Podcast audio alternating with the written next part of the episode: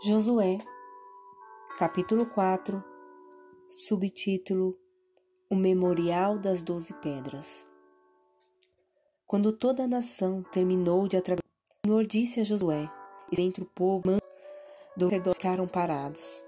Levem-nas vocês para o local onde forem à noite.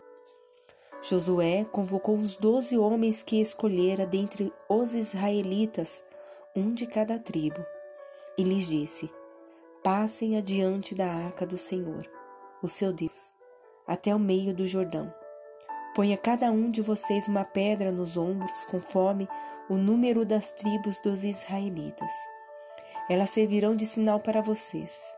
No futuro, quando os seus filhos lhe perguntarem o que significam essas pedras, respondam que as águas do Jordão foram interrompidas diante da arca da aliança do Senhor. Quando a arca atravessou o Jordão, as águas foram interrompidas. Essas pedras serão memorial perpétuo para o povo de Israel. Os israelitas fizeram como Josué lhe havia ordenado. Apanharam doze pedras do meio do Jordão, conforme o número das tribos de Israel, como o Senhor tinha ordenado a Josué e as levaram ao acampamento onde as deixaram. Josué ergueu também doze pedras no meio do Jordão, no local onde os sacerdotes que carregavam a arca da aliança tinham ficado, e elas estavam estão lá até hoje. Os sacerdotes que carregavam a arca permaneceram em pé no meio do Jordão, até que o povo fez tudo o que o Senhor ordenara a Josué, por meio de Moisés. E o povo atravessou apressadamente. Quando todos tinham acabado de atravessar, a arca do Senhor e os sacerdotes passaram para o outro lado, diante do povo. Os homens das tribos de Ruben, de Gade e a metade da tribo de Manassés atravessaram preparados para lutar, à frente dos israelitas, como Moisés os tinha orientado. Cerca de quarenta mil homens preparados para a guerra passaram perante o Senhor, rumo à planície de Jericó. Naquele dia, o Senhor exaltou Josué à vista de todo Israel, e eles o respeitaram enquanto viveu, como tinham respeitado Moisés. Então o Senhor disse a Josué: Ordene aos sacerdotes que carreguem a arca da aliança, que saiam do Jordão. E Josué lhes ordenou que saísse quando os sacerdotes que carregavam a arca da aliança do Senhor saíram do Jordão, mal tinham posto os pés em terra seca. As águas do Jordão voltaram ao seu lugar e cobriram antes as suas margens. No décimo dia do primeiro mês, o povo subiu do Jordão e acampou em Gigal, na fronteira leste de Jericó. E em Gilgal, Josué ergueu as doze pedras tiradas do Jordão. Disse ele aos israelitas: No futuro, quando os filhos perguntarem aos seus pais: Que significam essas pedras? Expliquem a eles: Aqui Israel atravessou o Jordão em terra seca, pois o Senhor, o seu Deus, secou o Jordão perante vocês até que o tivesse atravessado. O Senhor, o seu Deus, fez com o Jordão como fizera com o Mar Vermelho, quando secou diante de nós até que o estivéssemos atravessado. Ele assim fez para que todos os povos da terra saibam que a mão do Senhor é poderosa e para que vocês sempre temam ao Senhor, o nosso Deus. Salmo 129 Cântico de Peregrinação Muitas vezes me oprimiram desde a minha juventude. Que Israel o repita Muitas vezes me oprimiram desde a minha juventude, mas jamais conseguiram vencer-me. Passaram arado em minhas costas e fizeram longos sulcos. O Senhor é justo, ele libertou-me das algemas dos ímpios.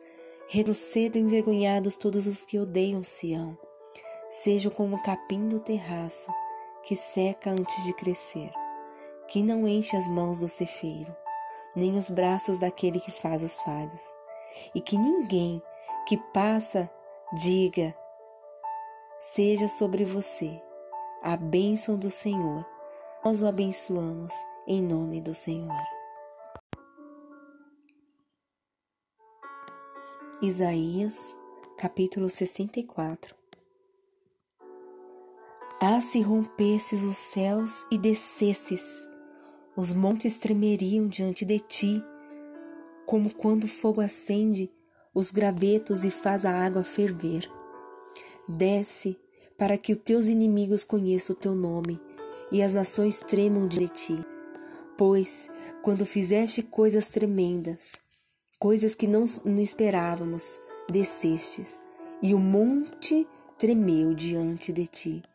Desde os tempos antigos ninguém ouviu, nem ouvido percebeu, e olho nenhum viu outro Deus além de ti, que trabalha para aqueles que nele esperam. Vens ajudar aqueles que praticam justiça com alegria, que se lembram de ti e dos teus caminhos. Mas, prosseguindo nós em nossos pecados, tu te como então seremos salvos? Somos como impuro todos nós. Todos os nossos atos de justiça são como um trapo imundo. Murchamos como folhas, e como vento, as nossas iniquidades nos levam para longe. Não há ninguém que chame pelo teu nome, que se anime e apegar-se a ti pois escondeste de nós o teu rosto e nos deixaste perecer por causa das nossas iniquidades. Contudo, Senhor, tu és o nosso Pai, nós somos o barro, tu és o oleiro, todos nós, obra das tuas mãos. Não te ires demais, ó Senhor, não te lembres constantemente das nossas maldades. Olha para nós, somos o teu povo as tuas cidades sagradas transformaram-se em deserto. Até Sião virou um deserto e Jerusalém uma desolação.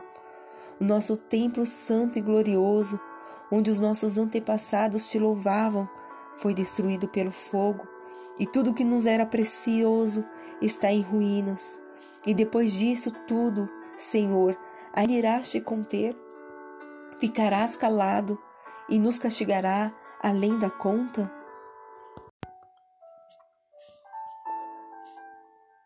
Mateus capítulo 12 O Senhor do Sábado Naquela ocasião, Jesus passou pelas lavouras de cereal no sábado.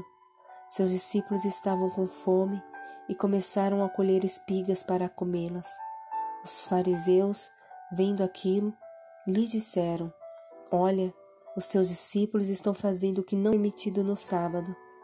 Ele respondeu: Vocês não leram o que fez Davi quando ele e seus companheiros estavam com fome? Ele entrou na casa de Deus e, junto com seus companheiros, comeu os pães da presença, o que não lhes era permitido fazer, mas apenas aos sacerdotes. Ou vocês não leram na lei que no sábado os sacerdotes no templo profanam esse dia e, contudo, ficam sem culpa? Eu lhe digo que aqui está o que é maior do que o templo. Se vocês soubessem o que significam essas palavras, desejo misericórdia, não sacrifícios, não teriam condenado inocentes. Pois o Filho do Homem é o Senhor do sábado. Saindo daquele lugar, Dirigiu-se à sinagoga deles, e estava ali um homem com uma das mãos atrofiadas. Procurando um motivo para acusar Jesus, eles lhe perguntaram: É permitido curar no sábado? Jesus respondeu: Qual de vocês, se tiver uma ovelha e ela cair no buraco no sábado, não irá pegá-la e tirá-la de lá? Quanto mais vale um homem do que uma ovelha, portanto é permitido fazer o bem no sábado. Então ele disse ao homem: Estenda a sua mão. E ele estendeu. E ela foi restaurada e ficou boa como a outra. Então os fariseus saíram e começaram a conspirar sobre como poderiam matar Jesus. Sabendo disso, Jesus retirou-se daquele lugar. Muitos o seguiram e ele curou todos os doentes que havia entre eles, advertindo-os que não dissessem quem ele era. Isso aconteceu para se cumprir o que fora dito por meio do profeta Isaías. Eis o meu servo a quem escolhi, o meu amado, em quem eu tenho prazer. Porei sobre ele o meu espírito, e ele anunciará justiça às nações, não discutirá, nem gritará, ninguém ouvirá sua voz nas ruas, não quebrará o caniço rachado, não apagará o pavio fumegante, até que leve a vitória à justiça. Em seu nome as nações porão sua esperança. Depois disso, levaram-lhe um endemoniado que era cego e mudo, e Jesus o curou de modo que ele pôde falar e ver. Todo o povo ficou atônito e disse: Não será este o filho de Davi? Mas quando os fariseus ouviram isso, disseram: É somente por Beelzebu, o príncipe dos demônios, que ele expulsa demônios. Jesus, conhecendo seus pensamentos, disse-lhes: Todo reino dividido contra si mesmo será arruinado, e toda cidade ou casa dividida contra si mesma não subsistirá. Se Satanás expulsa Satanás, está dividido contra si mesmo. Como então subsistirá o seu reino? E se eu expulso demônios por Beuzebu, por quem os expulso os filhos de vocês? Por isso eles mesmos serão juízos sobre vocês. Mas se é pelo Espírito de Deus que eu expulso demônios, então chegou a vocês o reino de Deus. Ou como alguém pode entrar na casa do homem forte e levar dali seus bens sem antes amarrá-lo? Só então poderá roubar a casa dele. Aquele que não está comigo está contra mim, e aquele comigo não ajunta, espalha. Por esse motivo eu, eu lhes digo: Todo pecado e blasfêmia serão perdoados aos homens, mas a blasfêmia contra o Espírito não será perdoada. Todo aquele que disser uma palavra contra o Filho do Homem será perdoado, mas quem falar contra o Espírito Santo não será perdoado, nem nesta era, nem na que há de vir. Considerem uma árvore boa dá fruto bom, e uma árvore ruim dá fruto ruim, pois uma árvore é conhecida por seu fruto raça de víboras, como podem vocês, que são maus, dizer coisas boas? Pois a boca fala do que está cheio o coração. Um homem bom do seu bom tesouro tira as coisas boas, e o homem mau do seu mau tesouro tira as coisas más. Mas eu lhes digo que, no dia do juízo, os homens haverão de dar conta toda a palavra inútil que tiverem falado, pois por suas palavras vocês serão absolvidos e por suas palavras serão condenados. Então, alguns dos fariseus e mestres da lei lhe disseram: Mestres, queremos ver um sinal milagroso feito por ti. Jesus respondeu: Uma geração perversa e adúltera pede o sinal milagroso, mas nenhum sinal lhe será dado exceto o sinal do profeta Jonas. Pois assim como Jonas esteve três dias e três noites no ventre de um grande peixe, assim o filho do homem ficará três dias e três noites no coração da terra. Os homens de Nínive se levantarão no juízo com, com esta geração e a condenarão, pois eles se arrependeram com a pregação de Jonas, e agora está aqui o que é maior do que Jonas. A rainha do sul se levantará no juízo com esta geração e a condenará, pois ela veio dos confins da terra para ouvir a sabedoria de Salomão, e agora está aqui, o que é maior do que Salomão. Quando o espírito imundo sai de um homem, passa por lugares áridos, procurando descanso. Como não o encontra, diz: Voltarei para a casa de onde saí. Chegando, encontra a casa desocupada, varrida e em ordem. Então vai e traz consigo outros sete espíritos piores do que ele, e entrando passam a viver ali. E o estado final daquele homem torna-se pior do que o primeiro. Assim acontecerá esta geração perversa. Falava ainda Jesus à multidão quando sua mãe e seus irmãos chegaram do lado de fora, querendo falar com ele.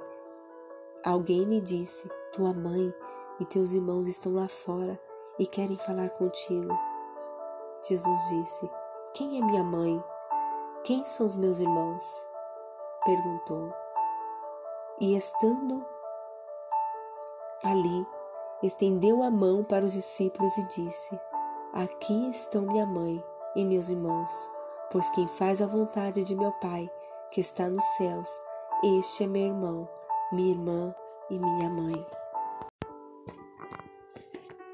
Salmo 130 Cântico de peregrinação Das profundezas clamo a ti, Senhor. Ouve, Senhor, a minha voz. Esteja atento os teus ouvidos às minhas súplicas. Se tu, soberano Senhor, registrasses os pecados, quem escaparia? Mas contigo está o perdão, para que sejas temido. Espero no Senhor com todo o meu ser, e na Sua palavra ponho a minha esperança.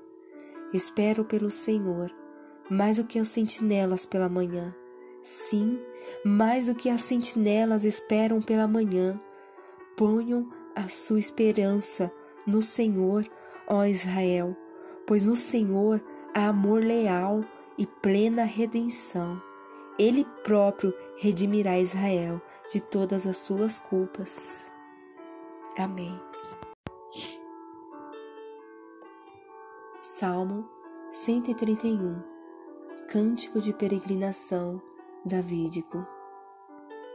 Senhor, o meu coração não é orgulhoso e os meus olhos não são arrogantes. Não me envolvo com coisas grandiosas nem maravilhosas demais para mim. De fato, acalmei e tranquilizei a minha alma. Sou como uma criança recém-amamentada por sua mãe. A minha alma é como essa criança. Ponha sua esperança no Senhor, ó Israel, desde agora e para sempre. Amém.